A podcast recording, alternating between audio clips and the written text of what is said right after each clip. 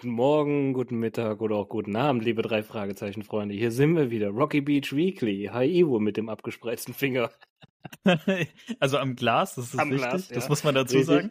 Ja, äh, guten Tag, mir geht's sehr gut. Wie geht's dir? Ja, auch gut, auch gut. Wir schreiben eine neue Ära und ich habe Bock auf diese Aufnahme wegen dieser neuen Ära. Ja, ja, ey, die, die macht mich heiß, ohne Scheiß. Also äh, ich liebe alles, was bisher da gewesen ist, aber das, was jetzt kommt, äh, macht mich heiß wie abgelaufenes Frittenfett.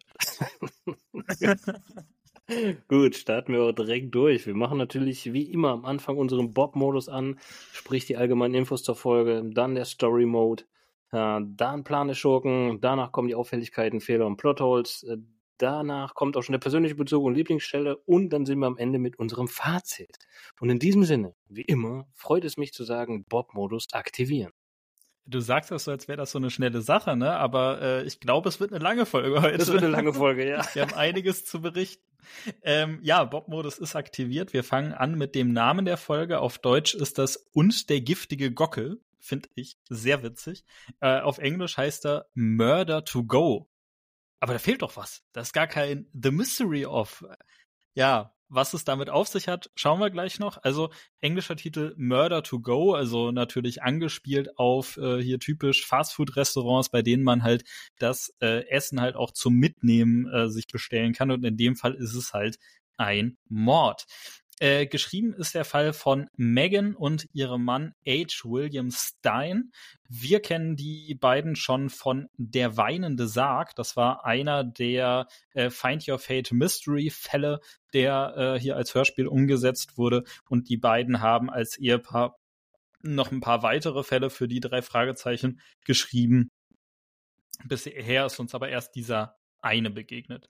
Die Übersetzung des Falls kommt von Leonore Puschert und das Cover kommt von Aigar Rasch und wir sehen einen blauen Hintergrund und ein lila Untergrund und äh, in meinem Kopf ist das ein Tischtuch. Ich, also es ist reine Interpretationssache. Man kann das auch einfach nur als äh, farblichen Untergrund sehen, aber für mich sieht das aus, als wäre das ein Tischtuch.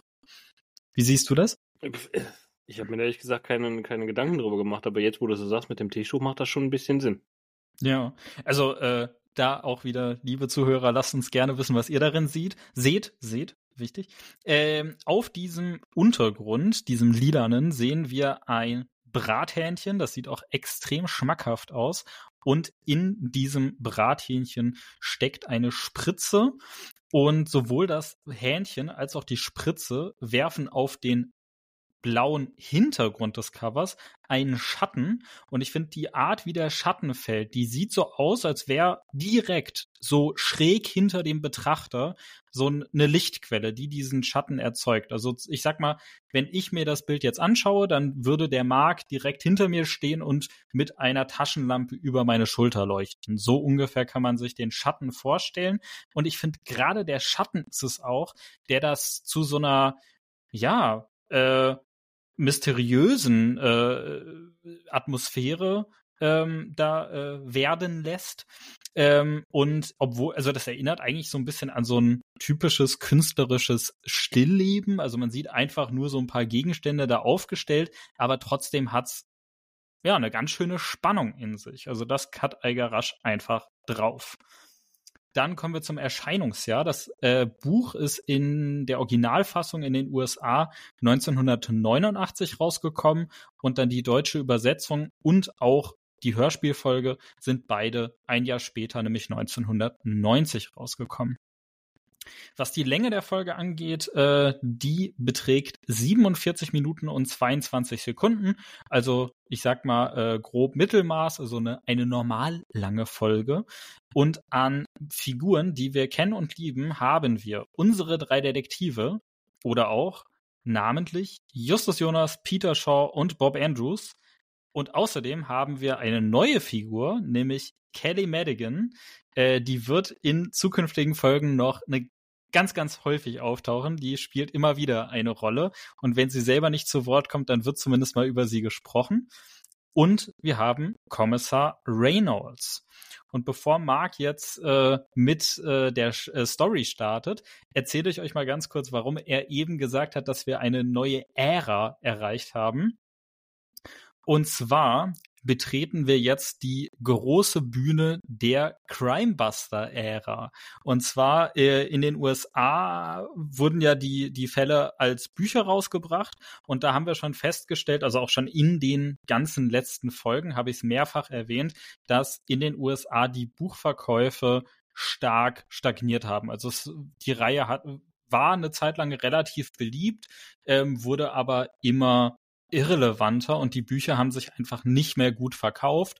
Es gab dann verschiedene Ideen, wie man das Ganze äh, auflockern kann, wie man da einen neuen Kniff reinbringen kann, so dass es spannender wird. So sind ja auch zum Beispiel diese Find Your Fate Mystery Bücher entstanden und an irgendeinem Punkt hat sich dann das amerikanische Autorenteam entschieden, einen Break zu machen, tatsächlich eine Pause.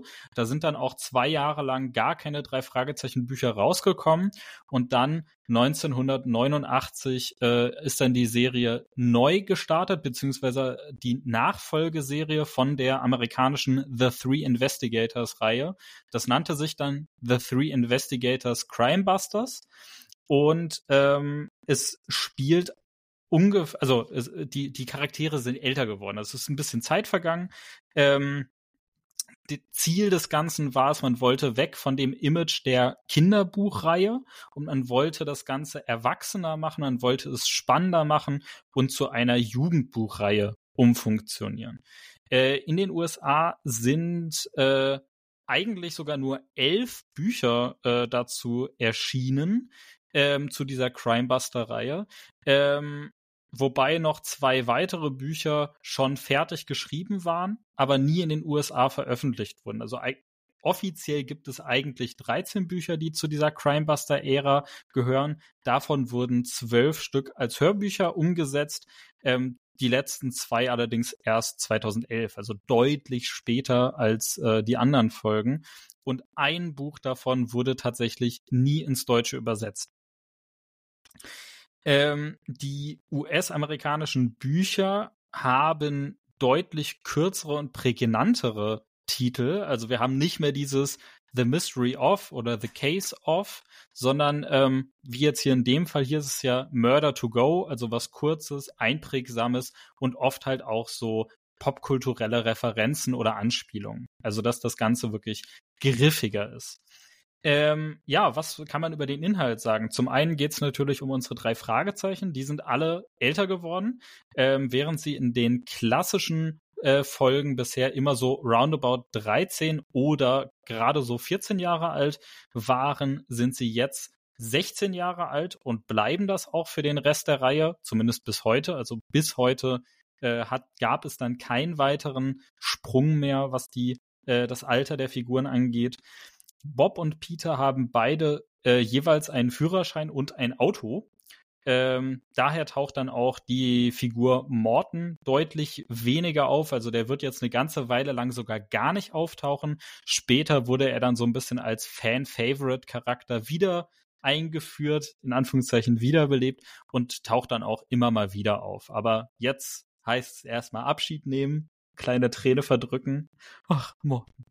Ähm, Außerdem äh, tauchen äh, zum ersten Mal die Freundinnen der drei Fragezeichen auf, nämlich jeder der äh, drei Jungs hat das ein oder andere Techtelmechtel. Manche halten länger, manche weniger lang. Und in der äh, Fan-Community spalten sich bis heute wirklich die Meinung, ähm, ob die Leute diese Zusatz-Storylines mit den Freundinnen mögen oder nicht mögen. Ähm, können wir ja vielleicht dann später mal verraten, was wir davon halten. Also bleibt dran, wenn es euch interessiert und lasst uns wissen, wie ihr dazu steht. Ähm, und was man in dem Zusammenhang auch sagen muss, gerade der Charakter von Bob, der wird tatsächlich noch mal ordentlich äh, angepackt, der wird nochmal ganz schön verändert, während Bob ja in den Klassikerfolgen, gerade auch in den ersten Folgen, noch sehr schüchtern ist, sich zwar durchaus bei seinen Freunden traut, sich zu Wort zu melden, äh, tritt er aber sonst ja wenig in, in Vordergrund. Und ähm, er, äh, Bob, entwickelt sich in dieser Crimebuster-Ära immer mehr in Richtung eines, ich nenne es jetzt mal in Anführungszeichen, Frauenschwarm. Also er wird deutlich selbstbewusster. Er fängt an, äh, Kontaktlinsen zu tragen und generell stärker auf sein Äußeres zu achten, also sich äh, bewusster anzuziehen. Er äh, probiert auch ganz viele verschiedene spannende Hobbys aus. Ähm, hat mehr als nur eine Liebschaft und äh, ja, ich sag mal, macht, macht, macht, macht so ein bisschen den, den Schmetterling, ne? Also während er sich äh, vorher noch, war er noch äh, in seinem Kokon, er war noch ganz schön eingepuppt und jetzt äh, ist seine Zeit zu strahlen. Und äh, gerade als äh, großer Bob-Fan und Figur, diese, äh, andersrum, Person, die sich mit der Figur Bob sehr identifizieren kann, macht mir das natürlich immer besonders viel Spaß. Ähm, was kann man noch stilistisch über die Crimebuster-Ära sagen? Ähm, zum einen wurden die mysteriösen Erscheinungen, also sowas wie Geister, Vampire, Werwölfe, sowas alles, wird eigentlich wirklich alles weggelassen. Also man hat äh, viel mehr, ich nenne es jetzt mal in Anführungszeichen, Jugendthemen oder halt damalige Jugendthemen. Zum Beispiel Autos, Musik, Filme, Comics Bücher, Computer, Umweltschutz oder auch das Thema Berühmtheit im Jugendalter. Das sind einige der Themen, die hier angepackt werden. Äh, generell kann man auch sagen, der Ton in den Folgen wird deutlich bedrohlicher. Es wird auch deutlich gefährlicher, vor allem für die drei Jungs. Und es gibt sogar einige Tode, was in der äh, klassischen Ära, also in dieser Zeit, in der wir uns bisher bewegt haben in unseren Hörspielfolgen, ähm, eigentlich gar nicht der Fall war, bis auf zwei Ausnahmen. Es gab ja einen toten Hund und eine tote äh, menschliche Figur, ähm, die aber beide ja quasi eines natürlichen Todes gestorben sind. Und das ändert sich jetzt. Also es gibt tatsächlich mehrere Todesfälle in der Crimebuster-Ära. So, äh, jetzt bleibt noch die Frage, äh, hat das denn funktioniert? Also äh, man hat sich die Gedanken gemacht, man hat hier haufenweise Bücher geschrieben und wollte das Ganze erwachsener machen und damit ja auch dann wieder die Verkaufszahlen ankurbeln. Nee, hat's nicht. Hat nicht funktioniert. Gerade in den USA war äh, auch die Crimebuster-Reihe mit ihren elf veröffentlichten Büchern kein Erfolg. Sie wurde dann nach etwas mehr als einem Jahr, nämlich 1990, schon wieder eingestellt und damit endet dann auch tatsächlich die äh, amerikanische Reihe der drei Fragezeichen. Und äh, wie es danach weiterging, können wir uns dann jetzt in ungefähr 10, 11 Folgen, äh, kann, nee, 10 Folgen, es sind genau 10 Folgen, dann kann ich euch das beantworten, wie es danach weiterging, weil jeder, der sich die aktuellen drei Fragezeichen-Folgen äh, anschaut, dem fällt mit einem Blick aufs Cover auf, naja, das sind aber schon ein paar mehr als nur zehn Folgen bis heute. Ähm, ja, äh, dann gab es noch eine Sache, die auf jeden Fall erwähnenswert ist, nämlich, äh, wie gesagt, in den im Original sind nur elf Bücher veröffentlicht worden, äh, jedoch wurden eigentlich 13 geschrieben und die letzten zwei, die galten lange Zeit wirklich als für verschollen. Und ähm, 2011 hat sich dann der Kosmos Verlag ähm, entschieden, das war dann nämlich damals zu einem Jubiläum, da haben sie genau diese zwei Bücher dann doch auf Deutsch übersetzt und veröffentlicht und dann auch zeitgleich die Hörspielfolge dazu rausgebracht. Und damit gilt dann heutzutage in der deutschen Fassung die Crimebuster-Reihe als abgeschlossen, obwohl ein Buch tatsächlich gar nicht veröffentlicht wurde, weil der Kosmos Verlag äh, bis heute der Meinung ist oder vor allem damals der Meinung war, dass das Thema, was besprochen wird, zu sehr Waffen verherrlichen würde. Also die eine Folge, die gibt's tatsächlich nur auf Englisch. So, ähm, ja, dann äh, so viel zum Hintergrundwissen. Jetzt wisst ihr grob, worauf ihr euch einlassen müsst, wenn wir in unsere Crimebuster-Ära starten. Eine Sache sei noch vorweg gesagt, nämlich ähm, zu, zum Beginn der Crimebuster-Ära bei unseren Hörspielen wird die Reihenfolge wieder komplett durcheinander gewürfelt. Also die Folge, die wir jetzt heute besprechen, ist nicht das erste Crimebuster-Buch. Das heißt, äh, man hat hier auch wenig Einführung in die ganze Thematik, dass ja die Charaktere älter geworden sind und dass sie Autos haben und so weiter. Das findet hier alles schon statt. aber es wird nicht angesprochen. Deswegen, das haben wir dann erst in wenigen Wochen, die tatsächliche Einführung und äh, mit dem Ganzen vorneweg gesagt, darf Mark jetzt endlich in den Story Mode starten. Let's go. Yes. Bob-Modus deaktiviert. Perfekt. Ähm, wir starten tatsächlich erstmal nur mit Justus und Peter. Die besuchen nämlich Peters Freundin Kelly Madigan im Krankenhaus. Ähm, warum? Weiß man in dem Hörspiel, glaube ich, nicht. Doch, der Ivo nickt. Ja, der Ivo hat recherchiert, der weiß das. Ähm, soll ich es später sagen oder direkt ja, sag jetzt später. schon? Genau, wir, wir klären Okay, dann kommen wir auf. später nochmal drauf genau. zurück, ja.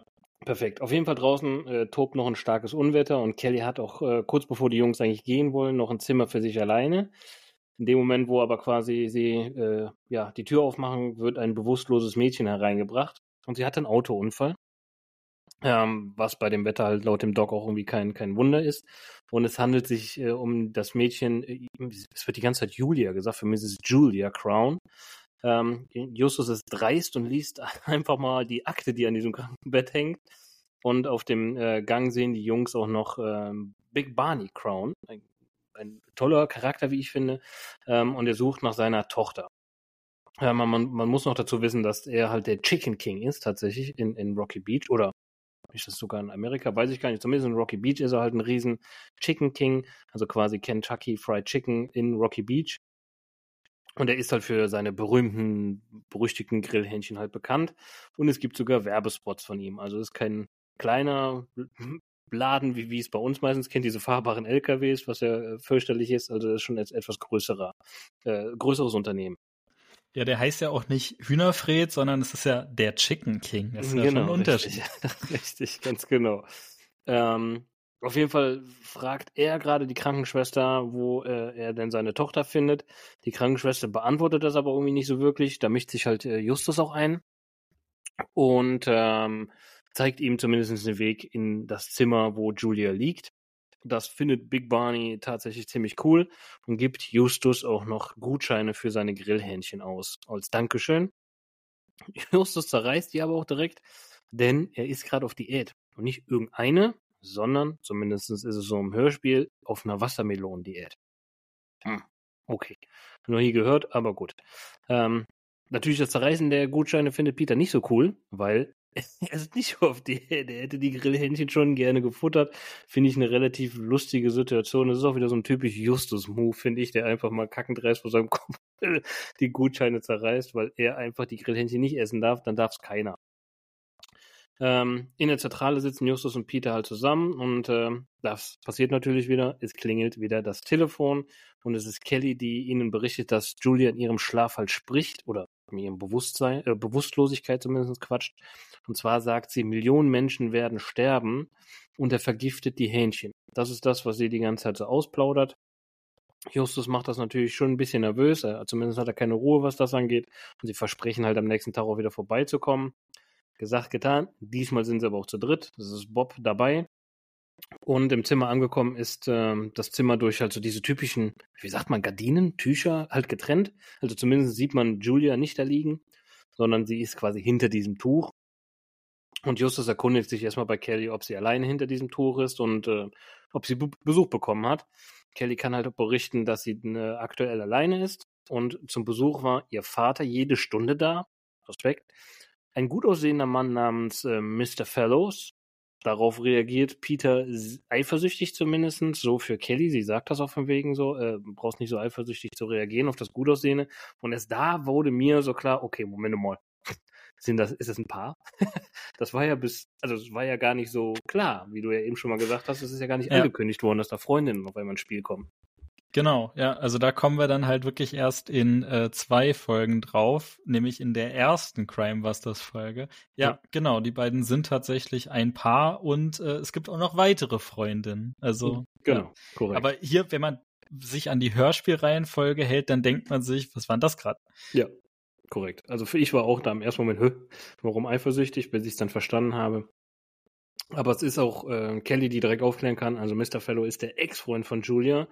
Und zudem war noch eine äh, Maria Gonzalez, eine Freundin von Julia, aus dem College halt zu Besuch. Und Maria wird äh, hier aber auch direkt als äh, Verdächtige vom, von Justus ausgeschlossen, da Julia in ihrem Schlaf sagte, er vergiftet die Hähnchen.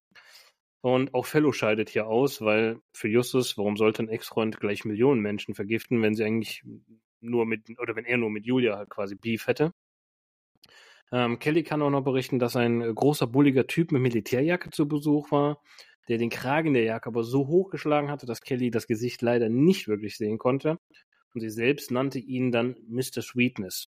Ich weiß gar nicht, wie man, also, wie kommt man auf den Namen direkt? Also, das ist für mich so ein bisschen komisch. Okay, er hat eine Militärjacke an, er ist groß, er ist bullig, ich nenne ihn Mr. Sweetness. War für mich jetzt nicht so wirklich geläufig, dass man da spontan ja. auf den Namen kommt. Ja, es wird ja auch im, im Verlauf der Folge ja auch so gesagt, so ja, der Name passt voll gut und ich weiß genau. sofort, genau. wen ihr meint. Ich kapiere das auch nicht. Also muss ich auch okay. ganz ehrlich sagen, ich habe auch nichts dazu gefunden. Ich habe meine Recherchen-Skills bemüht, aber ey, keine Nix. Ahnung. Okay, nee. verstanden. Ähm, ja, wie gesagt, der war auch noch da und hat Julias Schrank halt durchsucht.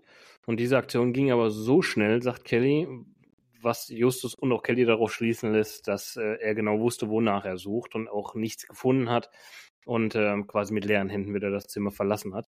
Und Bob schaut sich derweil die Blumen an, die Julia erhalten hat und auf einmal einer Karte steht der Name Michael Agenti oder ich glaube Agenti heißt er zumindest. Ähm, das ist auf jeden Fall sehr interessant für die Jungs, denn er ist nämlich von der Grillhähnchen Konkurrenz. Also hätten wir da natürlich äh, direkt zwei Verdächtige, einmal Mr. Sweetness, einmal Mr. Äh, Agenti. Und in dem Moment, wo die das so festlegen, die Jungs für sich, dass sie zwei Verdächtige haben, taucht auch wieder Barney auf in diesem Zimmer und bittet die Jungs erstmal darum, das Zimmer zu verlassen, was ich natürlich auch ein bisschen verstehen kann. Ne? Seine Tochter will ja Ruhe haben, obwohl sie ja noch bewusstlos ist, aber zumindest will er wahrscheinlich dann ein bisschen Ruhe haben. Und vom Krankenhaus aus fahren die Jungs äh, zu der Stelle, an der Julia oder Julia verunglückt ist. Und hier kommen wir zu einem Highlight, denn wie Ivo eben schon mal gesagt hat, sie steigen beim Bob ins Auto. Also für mich war das auf jeden Fall so, äh, Moment, warum hat Bob auf einmal einen Führerschein und warum kann er fahren? Und es ist übrigens ein alter Käfer, den er fährt. Das muss man noch dazu erwähnen. Das kommt sehr oft noch drin vor. Ähm, er und Peter haben halt den Führerschein, wie gesagt, und beide haben auch ein Auto. Und Peter, dazu Information, hat einen MG. Diesen klassischen zweisitzerigen Cabrio MG, ähm, wo auch sein ganzer Stolz ist. Jetzt muss ich mal direkt eine Frage dazwischen stellen. Ne? Ja. Ich oute mich hier mal wieder als absoluter Autolaie. Ich bin groß geworden und habe den typischen VW Käfer schon immer als altes Auto kennengelernt. Mhm. Die Folge hier kommt ja 1989 bzw. 90 raus. Ja. War damals der Käfer schon alt oder war das noch aktuell? Ja. Nein, nein, nein, nein, nein. Also Käfer war schon damals alt, 1990. Okay, also es ist schon wirklich so dieses ähm, Peter, äh, P nee doch, Peter hat den MG und das genau. ist ja schon so ein bisschen Cabrio sportmäßig, so ein Correct. bisschen was was schickeres, auch mit ordentlich PS. Ja. Und Bob hat seinen schönen alten Oldtimer quasi. So kann man, also ich meine 1990 war jetzt glaube ich noch kein Käfer Oldtimer, obwohl hm, könnte ja, schon vielleicht nicht, aber zumindest aber ist es so ein, so ein altes, aber ja. gepflegtes Auto. Ne? Ihm ist der ja auch mega wichtig. Der ja, ähm, macht ja auch immer Zickereien, wenn der Käfer in Gefahr kommt. Richtig. Okay. Ja. Vielen Dank. Ja, sehr gerne. Ähm, ja, nachdem sie an der Stelle waren, suchen sie aber auch direkt Kommissar Reynolds auf und sie wollen halt wissen von ihm, ob äh, bei dem Unfall etwas Auffälliges war. Und äh, es gab nämlich zwei Bremsspuren. Eine halt von Julias Wagen und eine etwas abseits der Straße erneute noch. Und zudem war halt der Meldende, der den Unfall halt äh, gemeldet hat, nicht bereit, seinen Namen zu nennen. Hm. Justus stellt natürlich darauf Reynolds die Frage, ob sie in Betracht gezogen haben, dass Julia verfolgt wurde oder halt von der Fahrbahn gedrängt wurde. Da denke ich mir so, okay, Kommissar Reynolds, weil der sagt direkt, nee, nee, warum sollten wir das? Das ist doch totaler Blödsinn oder Quatsch. Bob klärt aber hier auf, naja, wir haben hier die zwei Bremsspuren und äh, also passt alles irgendwie zusammen, dass das sehr wohl so ist, dass da äh, Julia halt bedrängt worden ist oder gerammt, wie auch immer. Ähm, Daraufhin verlassen auch die Jungs direkt die Wache und kurz darauf bekommen, äh, bekommen die Jungs ähm, die Meldung, dass halt Julia wach sei und sie machen sich halt direkt auf den Weg zu ihr, um sie natürlich zu befragen. Nur leider kann sich Julia an nichts mehr erinnern tatsächlich. Ähm, sie erzählt, dass sie halt bei ihrem Vater gerade ein Praktikum macht und alle Abteilungen durchläuft. Das Praktikum macht sie nämlich, weil sie ähm, Betriebswirtschaft tatsächlich studiert und zudem erzählt sie auch noch, dass ihr Dad eine große Begrüßungsparty für sie halt schmeißen wird, wenn sie halt wieder aus dem Krankenhaus rauskommt. Und die drei Jungs sind natürlich eingeladen, wie soll es auch anders sein. Ähm, sie verlassen aufgrund der Einladung und natürlich der wenigen Informationen, die sie haben, halt das Zimmer und gegenüber äh, sehend äh, und hören sie Schwester Elizabeth, die heißt tatsächlich so, ähm, die völlig halt genervt mit ihrem, mit jemandem telefoniert. Man hört auch noch, wie sie sagt, es ödet mich an, dass sie alle 30 Minuten anrufen nach Julia Crown fragen. Ach, jetzt wollen sie einen Arzt sprechen? Bitte. Und dann hört man nur, wie sie den Hörer quasi neben das Telefon legt das ist natürlich das gefundene Fressen für Justus, der sagt, okay, der will einen Arzt sprechen, dann tue ich jetzt mal so, als wäre ich der Arzt, äh, nimmt die Gelegenheit, wie gesagt, wahr, nimmt den Hörer in die Hand und am anderen Ende ist ein Herr, der wissen will, wie es Julia halt geht. Und Justus sagt, dass er darüber keine Auskunft geben kann und bestätigt aber dann doch, dass sie außer Lebensgefahr sind bei Bewusstsein. Justus möchte daraufhin den Namen erfahren von dem Herrn. Dieser sagt aber, äh, dass er Julia selbst kontaktieren würde und legt auch in dem Moment auf. Ähm, hier kommt noch ein Fehler von Justus tatsächlich. Da geht der Ivo aber auch nachher nochmal drauf ein. Von daher werde ich das jetzt hier erstmal weglassen. Ähm, Justus hat da nämlich irgendwas missverstanden, glaube ich, in dem im Moment zumindest. Und ähm, ja, wie gesagt, sie machen sich dann auf, auf dem Weg ähm, zu dieser Party auch noch. Und äh, Justus ähm, interessiert eigentlich nur eine einzige Stimme, die da immer wieder auftaucht in dieser Menschenmasse. Also wir reden da von ein paar vielen Gästen. Ähm, und diese Stimme kommt ihm halt sehr bekannt vor und es handelt sich um äh, Don D'Alessandro. Hoffentlich spreche ich das richtig aus. Übrigens, wieder äh, läuft warm das Bein runter. Es, es, ist Jürgen Thormann. Man muss es nicht großartig erwähnen. Äh, ihr wisst mittlerweile, dass wir äh, ja auf diese Stimme sehr stehen, kann man so sagen. Und er betreibt Marktforschung und äh, verteilt an, auf dieser Party Geschmacksproben in Form von Pralinen, die null Kalorien haben. Hm. Auch daraufhin wird Ivo uns noch ein bisschen aufklären, wie das sein kann. Und äh, Justus darf auch tatsächlich eine essen. Und äh, Don will wissen, äh, was Justus äh, da rausschmeckt aus dieser Praline. Und Justus haut alle Geschmacksrichtungen halt direkt mal raus. Er ist halt ein Feinschmecker tatsächlich, unser Justus. Und Don ist so begeistert und erklärt, dass seine Firma Miracle Taste heißt und diese Geschmäcker entwickelt hat. Und Don möchte eine Karte von Justus haben, da er ihn als Testperson äh, ja quasi engagieren möchte. Und Justus fragt oder ja fragt daraufhin die Visitenkarte. Äh, nee, Entschuldigung, ich habe gar keine Karte. Hm? Also das war auch noch so ein kleiner Moment, wo ich mir denke, okay, was war das? Aber gut. Ähm, da kommt noch Julia noch dazu, zu dieser kleinen Gruppe, und sie erzählt Don, dass die drei Jungs halt Detektive sind und sie helfen Julia dabei, den gesamten Vorfall aufzuklären mit diesem Unfall. Und dieses Raushauen von Julia, das äh, quasi die Jungs äh, ermitteln, passt Justus natürlich gar nicht. Kann ich auch nachvollziehen. Da Justus sich ja sehr sicher ist, dass Don mit diesem Fall halt oder in diesem Fall, Fall verwickelt ist. Und ähm, er auch tatsächlich dieser namenlose Anrufer im Krankenhaus sei. Also daher kennt halt Justus die Stimme. Ähm, daraufhin geht Justus aber auch vom Don D'Alessandro weg und hält sich eher an Barney und kann tatsächlich bei Barney einen Rundgang durch die Firma von äh, Barney halt rausschlagen.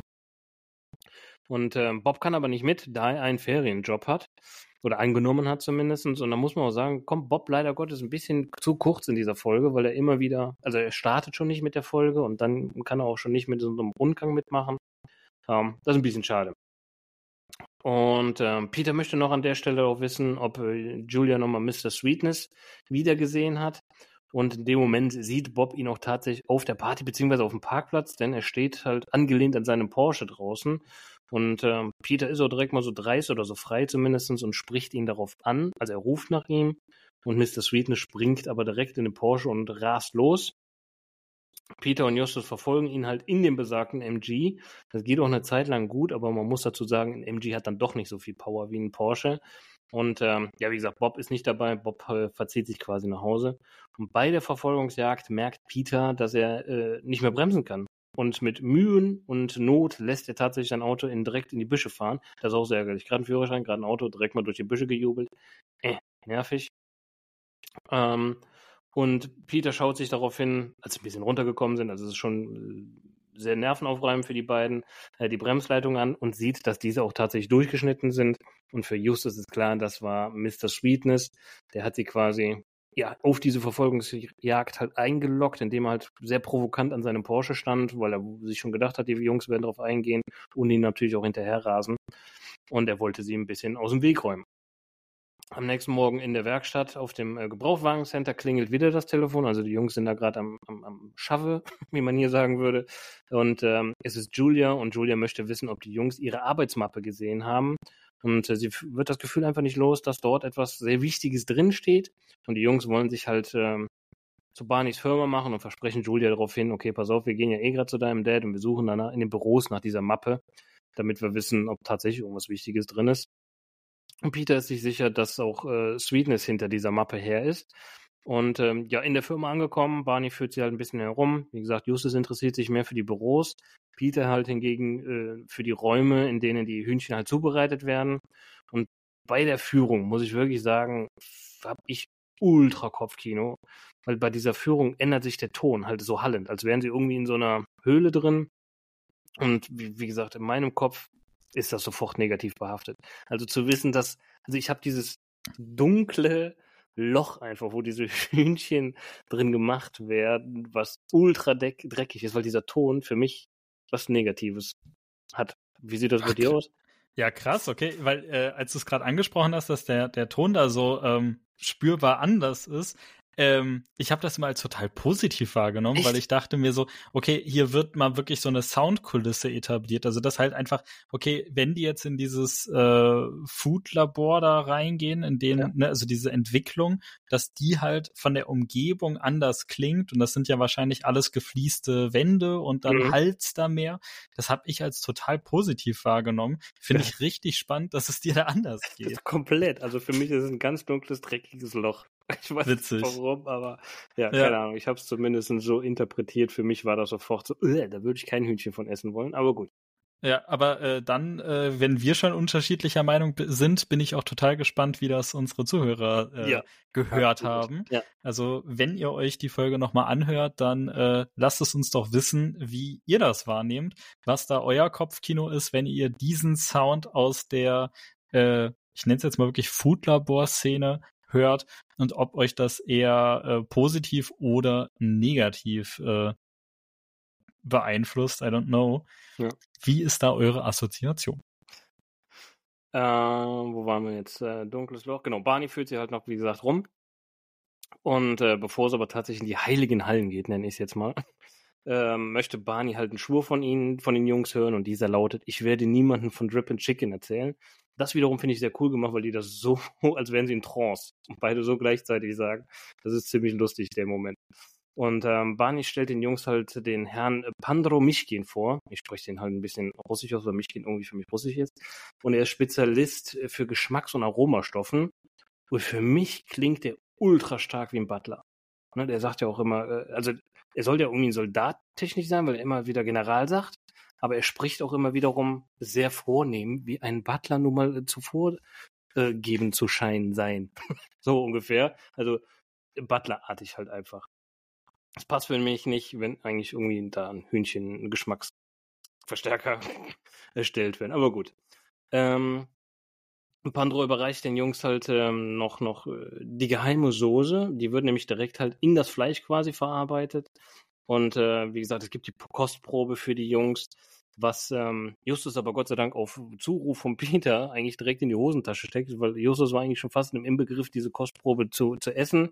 Als Peter dann aber sagt, äh, da ist doch Gift drin, pack das mal lieber in deine Hosentasche. Also Justus wickelt sich quasi ein Taschentuch um diese Probe äh, und steckt es rein.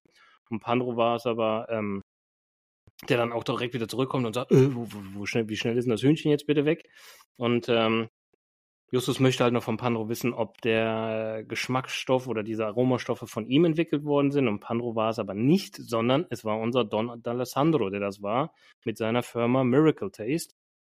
Und mit der Info machen die Jungs sich auf dem Weg und dabei werfen die die Probe weg. Das war für mich schon so beim ersten Hören. Hä?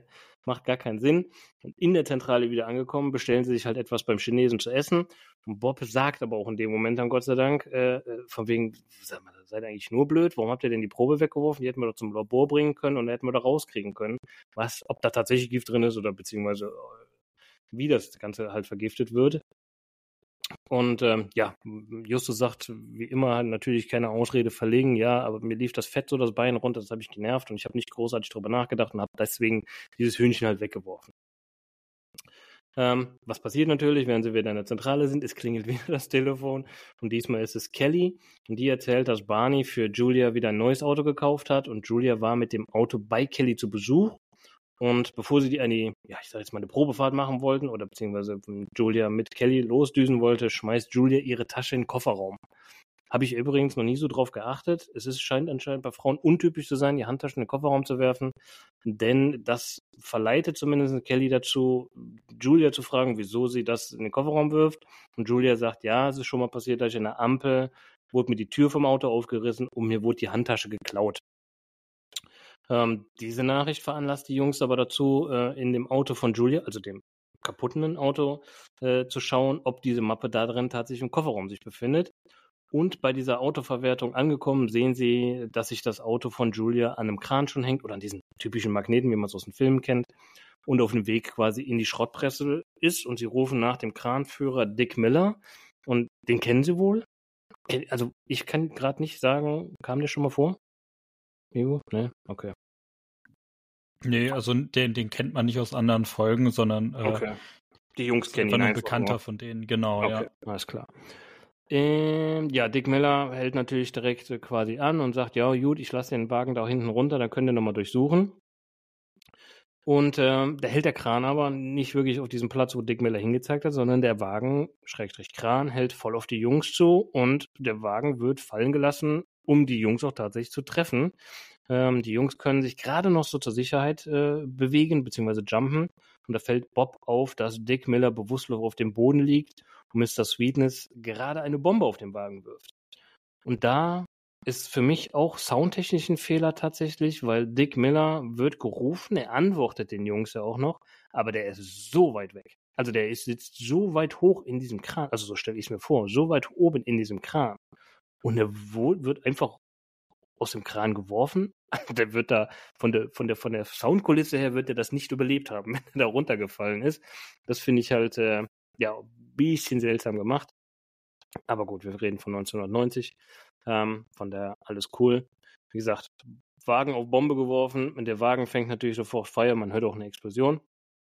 Ähm, und äh, ja, das ist so, dass dann Peter vom, nein, äh, Bob schickt, nein, Quatsch, Justus schickt Peter halt sofort los hier von wegen schnell, schnell zum Kofferraum, der brennt noch nicht, ähm, bevor der Wagen halt explodiert. Peter rennt halt sofort los und Bob und äh, äh, Justus machen sich halt darüber lustig, denn der Wagen kann nicht explodieren. Also Justus weiß schon, bevor so ein Auto überhaupt äh, äh, quasi in die Schrottpresse kommt, werden sämtliche Flüssigkeiten, die irgendwie entflammbar sind, halt aus dem Auto rausgelassen. Von daher war das eine kleine, ja, ein kleiner Streich an Peter selber. Und äh, Peter kann die Tasche natürlich rausholen. Und nachdem sie halt äh, sich um den leicht verletzten Dick Miller gekümmert haben, fahren sie zu Barneys Villa. Julia und Kelly waren auch schon dort oder war, sind zumindest dort. Und Julia schaut in ihrer Mappe, Schrägstrich Tasche nach und blättert halt alles durch. Und sie konnte sich aber oder kann sich nicht mehr erinnern, was tatsächlich so wichtig war. Also versucht halt Justus sein Glück und liest sich halt einige Kopien durch. Und er sieht Unterlagen von Pandro beziehungsweise von Forschungsergebnissen. Und es geht darin um den Stoff Multisorbitane. Dort, äh, oder dieses Don wird darin auch als Entwickler erwähnt.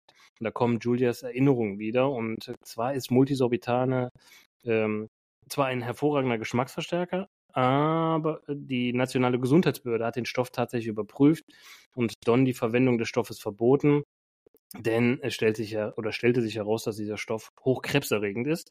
Und Julia hat die Unterlagen am Tag des Unfalls bei Pandro entdeckt Kopien gemacht und ist dann mit diesen halt losgefahren. Und Justus geht davon aus, dass Pandro halt äh, das mitbekommen hat und ihr gefolgt ist und den Unfall beobachtet hat und ihr nicht geholfen hat. Und äh, Justus klärt hier auch genau auf, denn Pandro ist äh, bestochen worden, damit er, damit der Bericht halt nicht zu Barney gelangt.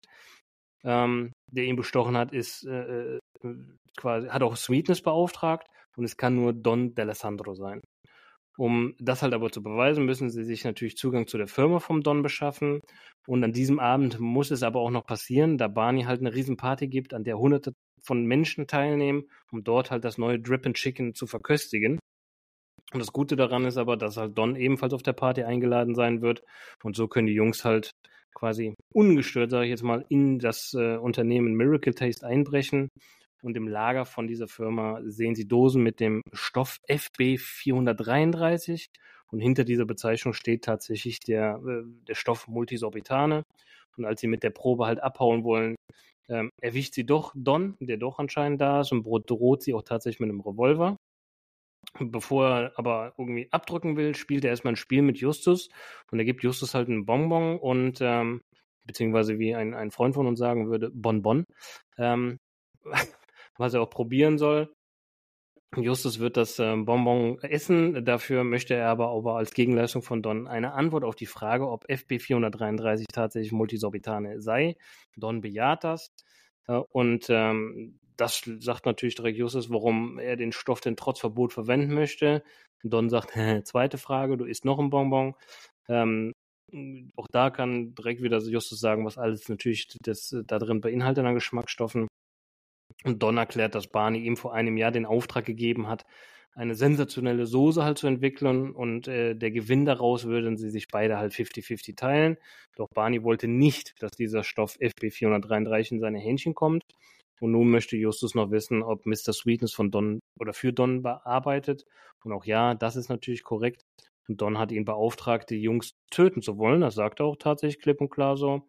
Was er ähm, was er aber jetzt nun vorhat, weil Sweet es nicht hingekriegt hat. Und zwar möchte er die Jungs erschießen. Und Justus ist aber, wie wir wissen, ein ziemlich kluger Kopf, reagiert da ziemlich genial und sagt, wie das denn bitte mit einer ungesichteten Waffe? Das lässt natürlich äh, Don darauf schließen, oder erstmal ein bisschen erstaunen und er guckt sich quasi den Revolver an und in diesem Moment, wo er abgelenkt ist und auf dem Revolver guckt, greifen die Jungs an oder beziehungsweise zum Gegenschlag und sie überwältigen Don und fesseln ihn. Und sie überlassen auch ähm, Don der Polizei in dem Moment und machen sich auf zu dieser Party von Barney. Und in der Küche treffen sie auf Barney und Pandro. Sie erklären Barney erstmal, dass er alles stoppen muss, da er das Produkt halt nicht auf den Markt bringen kann, wegen dem ja, Vergiftung, wegen dem krebserregenden Stoff. Und in dem Moment will auch Pandro abhauen. Sie können ihn aber auch direkt wieder aufhalten. Scheint also nicht der schnellste zu sein. Und er bestätigt, ähm, dass es sich um eine wahre Geschichte handelt, weil Barney sagt erstmal, dass alles nur ein blöder Scherz ist, aber nein, es ist tatsächlich so. Jetzt haben wir natürlich nur ein Problem, hunderte von Gästen da, aber Barney ist, wie gesagt, ein cooler Typ, stellt sich vor die Crowd, vor der, pa vor der Party und erzählt ihnen, dass er sie alle eingeladen hat, um einen neuen Preis namens Rocky Beach ganz vorn zu verleihen, beziehungsweise halt vorzustellen.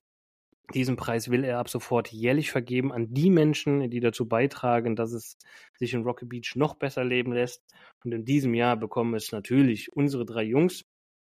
Barney lobt sich derweil noch ein bisschen selber, dass er halt so einen genialen Schachzug hat und äh, äh, trotzdem äh, bejubelt wird. Ähm, natürlich auch gute Publicity bzw. Presse für unsere Jungs, gute Werbung für unsere Jungs. Die kommen groß in die Medien jetzt raus. Und ähm, wir haben eine Schlusslache. Diese kommt aber tatsächlich von Barney und ich möchte da auch nochmal drauf eingehen. Es ist die Stimme von Wolfgang Völz. Wir haben Jürgen Thormann und wir haben Wolfgang Völz in einem, in einer Story. Besser kann es eigentlich nicht sein. Das war's. Ja. Da äh, möchte ich dir auf jeden Fall äh, zustimmen. Und äh, ja, vielen Dank. Es war eine relativ lange ja. äh, Story, die sich auch ne, immer wieder äh, kommen neue Erkenntnisse mit dazu. War mit Sicherheit nicht leicht und hat hier auch einen großen Teil vom Podcast eingenommen. Aber äh, du hast das mit äh, Bravour gemeistert. Ja, danke dann schaue ich doch mal, ob ich daran anknüpfen kann. Ich mache jetzt weiter mit dem Evil Master Plan. Da haben wir diesmal drei Figuren, die hier mit beteiligt sind. Die wichtigste ist Don D'Alessandro. Er hat äh, von Big Barney den Auftrag bekommen, die eine Würzsoße zu entwickeln, die dann in dessen panierte Hähnchen eingearbeitet werden soll. Und dafür hat er halt diese Soße mit diesem Stoff Multisorbitane, also FB 433, entwickelt, äh, obwohl er weiß, dass der Stoff seit Jahren von der Gesundheitsbehörde äh, als verboten eingestuft wird, weil er wohl erwiesenermaßen krebserregend ist oder halt im starken Verdacht steht, krebserregend zu sein. Ähm, jetzt äh, hat er einerseits äh, Pandro Mishkin äh, bestochen, dass dieser halt äh, die Soße mit diesem äh, Zusatzstoff FB 433 zulässt oder halt äh, durchwinkt quasi in der Firma von Mr. Crown. Und äh, er versucht aber gleichzeitig halt auch seine Spuren zu verwischen und dafür engagiert er Mr. Sweetness ähm, später, als dann die drei Fragezeichen schon wissen, dass er es ist und äh, sie ihn quasi konfrontieren, bedroht er sie auch mit einem Revolver und so wie er spricht, scheint er sie auch tatsächlich wirklich loswerden zu wollen. Also Don D'Alessandro geht über Leichen, um seine Soße verkaufen zu können. Also alles nur fürs Geld. Dann die zweite Person, auf die ich eingehen möchte, ist besagter Mr. Sweetness. Seinen wahren Namen erfahren wir im Verlauf der Folge nicht. Ähm, wir wissen auch eigentlich nichts über ihn. Er taucht nur immer wieder auf und äh, ja, macht fiese Dinge. Ähm, so ist er zum Beispiel derjenige, der Julias Wagen von der Straße drängt und somit einen Unfall verursacht, nachdem diese in der Abteilung von Pandro Mischkin herausgefunden hat, dass Multisorbitane in den neuen Drippen Chicken mit drin ist.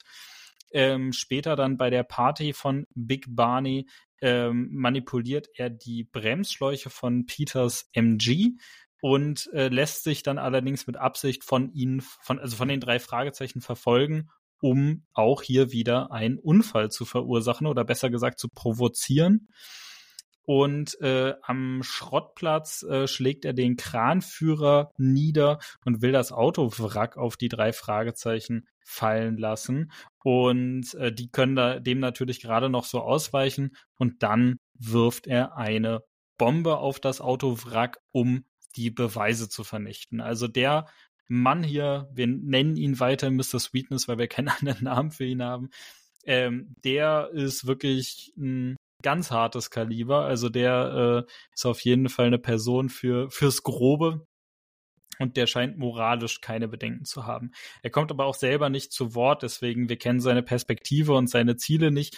Wir gehen mal davon aus, er macht das einfach nur für das Geld, das er von Don de la Sandro bekommt. Und dann, last but not least, haben wir noch die Person, die jetzt schon zweimal zur Sprache kam, nämlich Pandro Mishkin himself. Er ist, er leitet die Entwicklungsabteilung bei äh, Crown's Chicken, also bei der äh, Firma von Big Barney Crown. Er wird von Don DeLassandro be ähm, bestochen, also ihm wird eine Million Dollar geboten äh, dafür, dass er halt diese Soße zulässt oder halt das Ganze halt durchwinkt. Und ähm, das tut er auch. Also er sorgt dafür, dass halt die Soße mit diesem Zusatzstoff Multisorbitane in den Dripped Chicken landet und auch in die Massenproduktion gehen kann und der Stoff nicht weiter auffällt. Und als dann äh, Julia in seiner Abteilung ist, können wir davon ausgehen, dass er auch derjenige ist, der dann Don D'Alessandro informiert, scheiße, wir sind aufgeflogen. Ähm, das waren unsere drei Bösewichte in der Folge. Äh, wir sehen, äh, es hat mit Business zu tun. Also wir haben hier weder Geister noch andere äh, großen Mächte, die einwirken und auch keine Indianervölker, die gerettet werden müssen, sondern es geht nur ums Geschäft, nur um Geld. Und äh, da dementsprechend voll im, im Sinne der, der Crimebuster-Folgen. Äh, Gut, als nächstes gehen wir auf die, die äh, Auffälligkeiten, Fehler und Plotholes ein. Und die erste Auffälligkeit, die mir eingefallen ist oder die, die ich mir hier notiert habe, ist die Visitenkarte der drei Fragezeichen wird in der ganzen Folge nicht ein einziges Mal erwähnt und auch nicht vorgelesen. Also die taucht hier einfach nicht auf. Dann äh, müssen wir noch was Allgemeines sagen, bevor wir dann wirklich auf die inhaltlichen Punkte kommen, nämlich der Charakter Big Barney Crown ist eine Anspielung auf Harland D. Sanders oder auch besser äh, bekannt als Colonel Sanders von Kentucky's Fried Chicken. Marc, du hast das ganz am Anfang schon gesagt, ne? Also das ist eine ganz, ganz starke Anspielung und äh, soll, denke ich, auch mit Absicht wirklich an diese Figur erinnern. So, und dann kommen wir schon zur ersten Auflösung, nämlich die drei Fragezeichen besuchen am Anfang der Folge Kelly im Krankenhaus. Und wir haben uns die Frage gestellt, ja, warum ist Kelly denn im Krankenhaus? Ich habe recherchiert, im Buch wird das Ganze erwähnt, sie ist dort wegen einer Blinddarm-OP. Also nichts Wildes, aber äh, durchaus eine Sache, wegen der man mal ein paar Tage im Krankenhaus bleiben muss. Dann, nächste Auffälligkeit. Äh, Justus äh, verrät äh, Big Barney Crown im Krankenhausflur, auf welchem Zimmer seine Tochter liegt und er spricht ihn mit Mr. Barney an. Aber das ist ja sein Vorname. Also Herr Mark, äh, so ungefähr kann man sich das vorstellen. Ähm, dann die nächste Auffälligkeit. Äh, Justus zerreißt die Gutscheine es ist wirklich ein sehr schöner, typisch Justus-Moment. Es ist ihm auch scheißegal, dass ja vielleicht sein bester Freund, der gerade dabei ist, die Gutscheine durchaus nutzen wollen würde. Ähm, warum macht Justus das? Wegen einer Diät. Und im Hörspiel ist das eine Wassermelonendiät. Also er soll sich jedes Mal dann, wenn er Hunger hat oder wenn er Bock hat auf einen Snack, ein Stück Wassermelone zwischen die Kiemen schieben. Im Buch ist das allerdings eine ganz andere Diät. Da ist es nämlich eine Protein-Milchshake-Diät. Und da kann ich auch wieder nur mutmaßen, warum das Ganze dann geändert wurde die, die Folge ist ja 1990 rausgekommen. Und heutzutage muss man niemandem mehr erklären, was ein Proteinmilchshake ist. Aber ich glaube, das war in den 90ern in Deutschland einfach noch anders. Also ich glaube, da ähm, war es einfach noch den wenigsten Leuten bekannt, dass es halt diese Proteinpulver gibt, die man halt mit Milch oder heutzutage nimmt man ja auch oft Wasser äh, schüttelt, shakt und das dann als Ersatzmahlzeit zu sich nimmt. Äh, dadurch, dass in den USA halt auch äh, die Extremsportszenen wie auch unter anderem die Bodybuilder-Szenen und so weiter schon deutlich größer waren, äh, war es da schon deutlich verbreiteter. Deswegen steht das auch so im Originalbuch drin. Aber halt hier für die Hörspielfolge hat man sich entschieden, wir nehmen mal lieber was, womit jeder was anfangen kann, nämlich Wassermelone.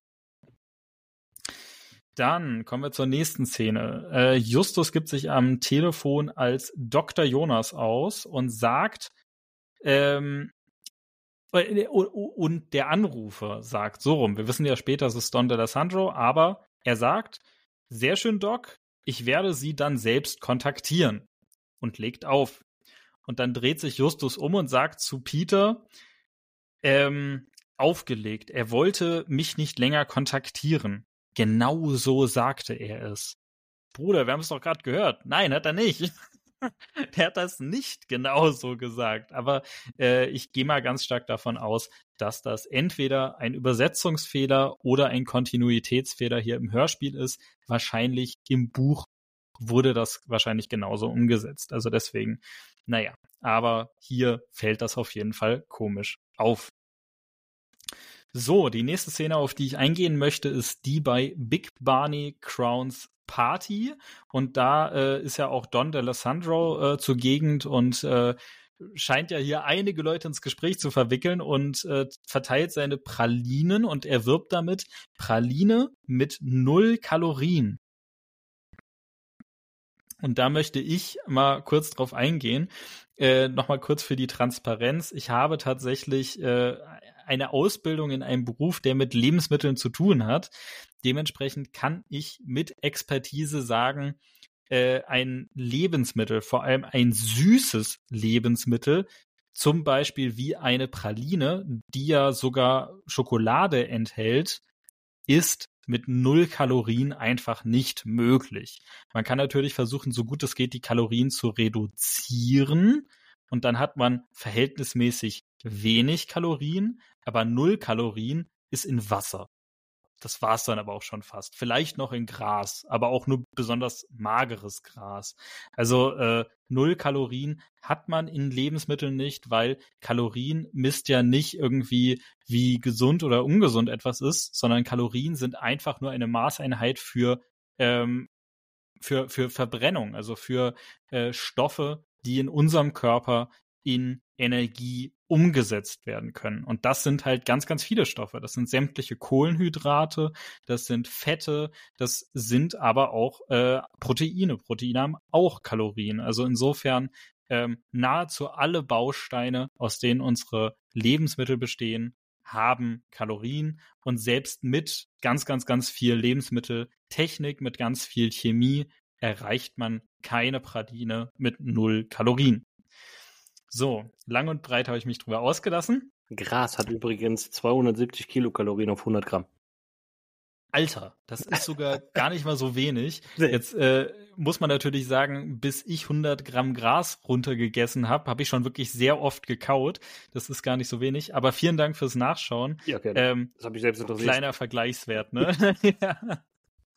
ja, sehr schön. Ja, und, und vor allem, du hast das, das magische Wort nämlich gesagt. Äh, du hast gesagt, ne, Kilokalorien. Das ist nämlich einer der weit verbreitetsten Fehler, ähm, das, wovon wir sprechen, wenn man sich äh, über Kalorien austauscht, sind immer Kilokalorien, also 1000 Kalorien. Ähm, also man sagt nur irgendwie hier, keine Ahnung, der Obstsalat hat 300 Kalorien, gemeint sind 300 Kilokalorien, weil eine Kalorie, also wirklich nur ohne das Kilo vorne dran, ist so unfassbar wenig. Das kann man auch nicht mal in einer normalen Portion, die man als Mensch so zu sich nimmt, messen. Also es ist wirklich, äh, ja, null Kalorien, nicht möglich. Gut, nächste Szene. Ähm, äh, ich zitiere kurz Peter. Er sagt, was ist mit dem Mann in der Militärjacke? Mr. Sweetness. Hat Julia ihn inzwischen mal wieder gesehen? Das macht aber gar keinen Sinn, weil als Mr. Sweetness im Krankenhaus war und den Schrank von Julia durchsucht hat, lag sie im Koma. Also sie hat ihn bisher noch kein einziges Mal gesehen. Äh, es war ausschließlich Kelly, die ihn gesehen hat und Kelly hat ihm auch diesen Namen gegeben. Äh, und später äh, telefoniert Justus mit Julia und äh, fragt sie auch, kennst du diesen Typ mit Militärjacke? Und darauf sagt sie wieder, Zitat, nein, ich kenne keinen Mann mit einer Militärjacke. Also sie hat ihn noch nie gesehen und dementsprechend passt dieses, hat sie schon wieder was von ihm gesehen, einfach nicht, lieber Peter. Das nächste ist was Persönliches, sage ich ganz klar dazu. und zwar, äh, die Jungs, also äh, Justus und Peter, kommen gerade von Mr. Crowns äh, Foodlabor und haben auf dem Weg die Drip and Chicken äh, entsorgt. Wir haben ja schon drüber gesprochen, dass das gar nicht so schlau war, sondern man das auch als Beweismaterial hätte nutzen können. Aber nein, sie haben es entsorgt. Und äh, weil sie aber doch so Hunger haben, besorgen sie sich was beim Chinesen. Beim was? ähm, keine Angst, ich höre das nicht zum ersten Mal, mir ist das schon bewusst. Gerade im süddeutschen Raum ist dieses K für ein CH und dahinter ein Vokal sehr verbreitet. Ne? Also gerade im bayerischen Raum oder generell Süddeutschland wird das sehr häufig so ausgesprochen. Mir rollen sich trotzdem jedes Mal die Fußnägel hoch. Wie bei Kimi. Ah! Ätzend, oder? Also, das, also. Nee, echt, sorry, geht gar nicht. Also, nee. äh, kulturelle Eigenheiten und auch Unterschiede in der Sprache. Na gut, wenn es sein muss, von mir aus bin ich auch nicht der größte Fan, sage ich ganz ehrlich dazu. Ich bin auch wirklich, äh, wenn ich starke Dialekte höre, äh, kriege ich direkt Gänsehaut, aber nicht die gute. Und ähm, dieses K bei China oder Chemie oder was auch immer, da gibt's ja noch andere Beispiele, äh, finde ich wirklich ganz, ganz, ganz schlimm. Ich will hier niemanden shame, ne? Also äh, fühlt doch, euch nicht angegriffen. Sprecht wie ihr wollt, ist mir egal, aber äh, ich persönlich mag's echt gar nicht.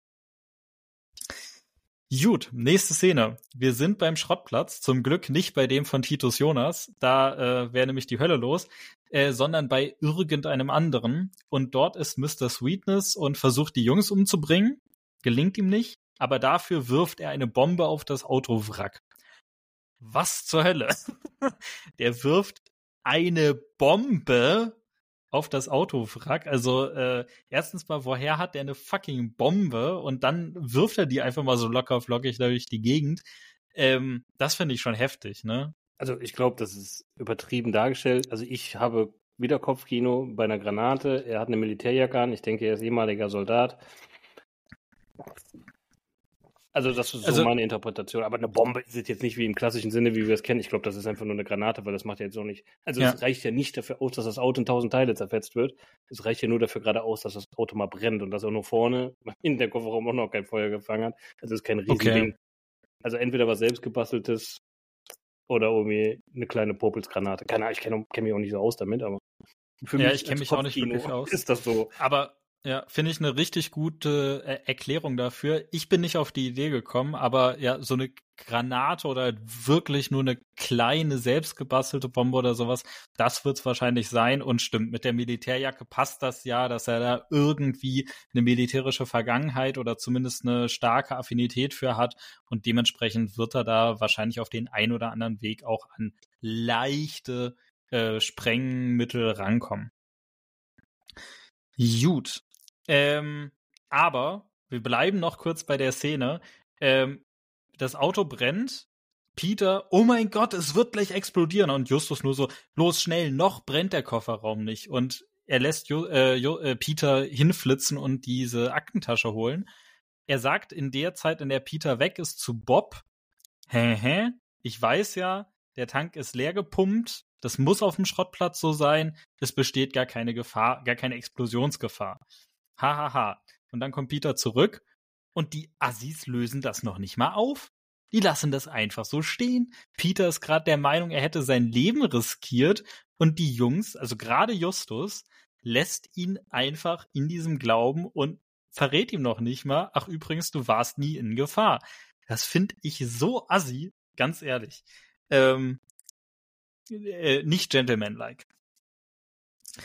Ähm, ja, äh, wir haben noch äh, zwei weit oder ich habe noch zwei weitere Punkte auf der Liste. Komme ich hier zum vorletzten und zwar äh, die Jungs sind in der Firma von Don DeLisandro, also Miracle Taste, und dort äh, findet Bob ja heraus, dass FB 433, dass das der äh, die Bezeichnung für den Stoff Multisorbitane ist und Justus lobt ihn und sagt, gut aufgepasst, Zweiter.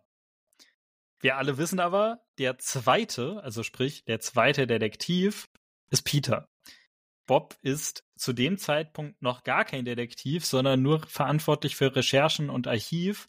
Er wird später offiziell in den Rang des dritten Detektivs eingeweiht, aber jetzt ist er das noch nicht. Und definitiv nicht der zweite. Und dann noch äh, letzter Punkt auf meiner Liste. Big Barney Crown bei der Finalszene. Äh, alle Bösewichte wurden geschnappt. Äh, das Unheil wurde abgewendet.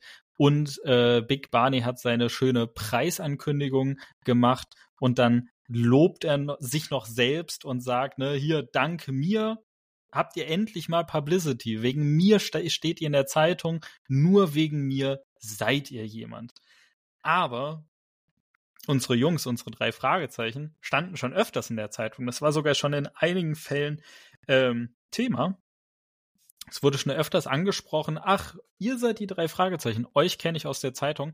Aber was ich durchaus akzeptieren kann, ist, dass es halt eine größere Aufmerksamkeit ist, äh, eine mediale, als die Jungs das vielleicht bisher hatten. Und das natürlich, wenn eine Person wie der Chicken King äh, die den drei Fragezeichen einen Preis verleiht, auch noch bei der ersten Preisverleihung äh, dieser Art, die er ins Leben gerufen hat, dann hat das natürlich schon einen ordentlichen medialen Effekt und kann dann dementsprechend den Jungs nochmal deutlich mehr Reichweite im medialen Sinne verpassen.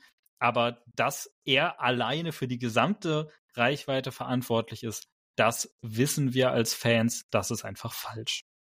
So, lange Liste war's. Jetzt bin ich durch und wir kommen schon direkt zu unseren persönlichen Bezug zu der Folge, Lieblingsstelle und Bewertung. Marc, wie sieht's denn bei dir aus? Ja, ich halte mich relativ kurz. A haben wir schon, glaube ich, wir brechen fast unseren Rekord mit der Länge. Und B ist es, wir sind so gleich, was unsere Meinung zu dieser Folge angeht. Es ist für mich eine geniale Folge, muss ich tatsächlich sagen. Dieser Jump in diese neue Ära ist schon cool. Wie gesagt, ich möchte nicht lang drum rumreden. Wir haben alles gleich auf äh, quasi und von daher gebe ich acht von zehn Punkten. Also eine klare Empfehlung. Alright, vielen Dank. Dann mache ich direkt weiter und äh, für, äh, ich übernehme mal das Wort für uns beide. Ähm, also ich beziehungsweise wir mögen halt wirklich diesen Sprung in die Crimebuster-Ära total.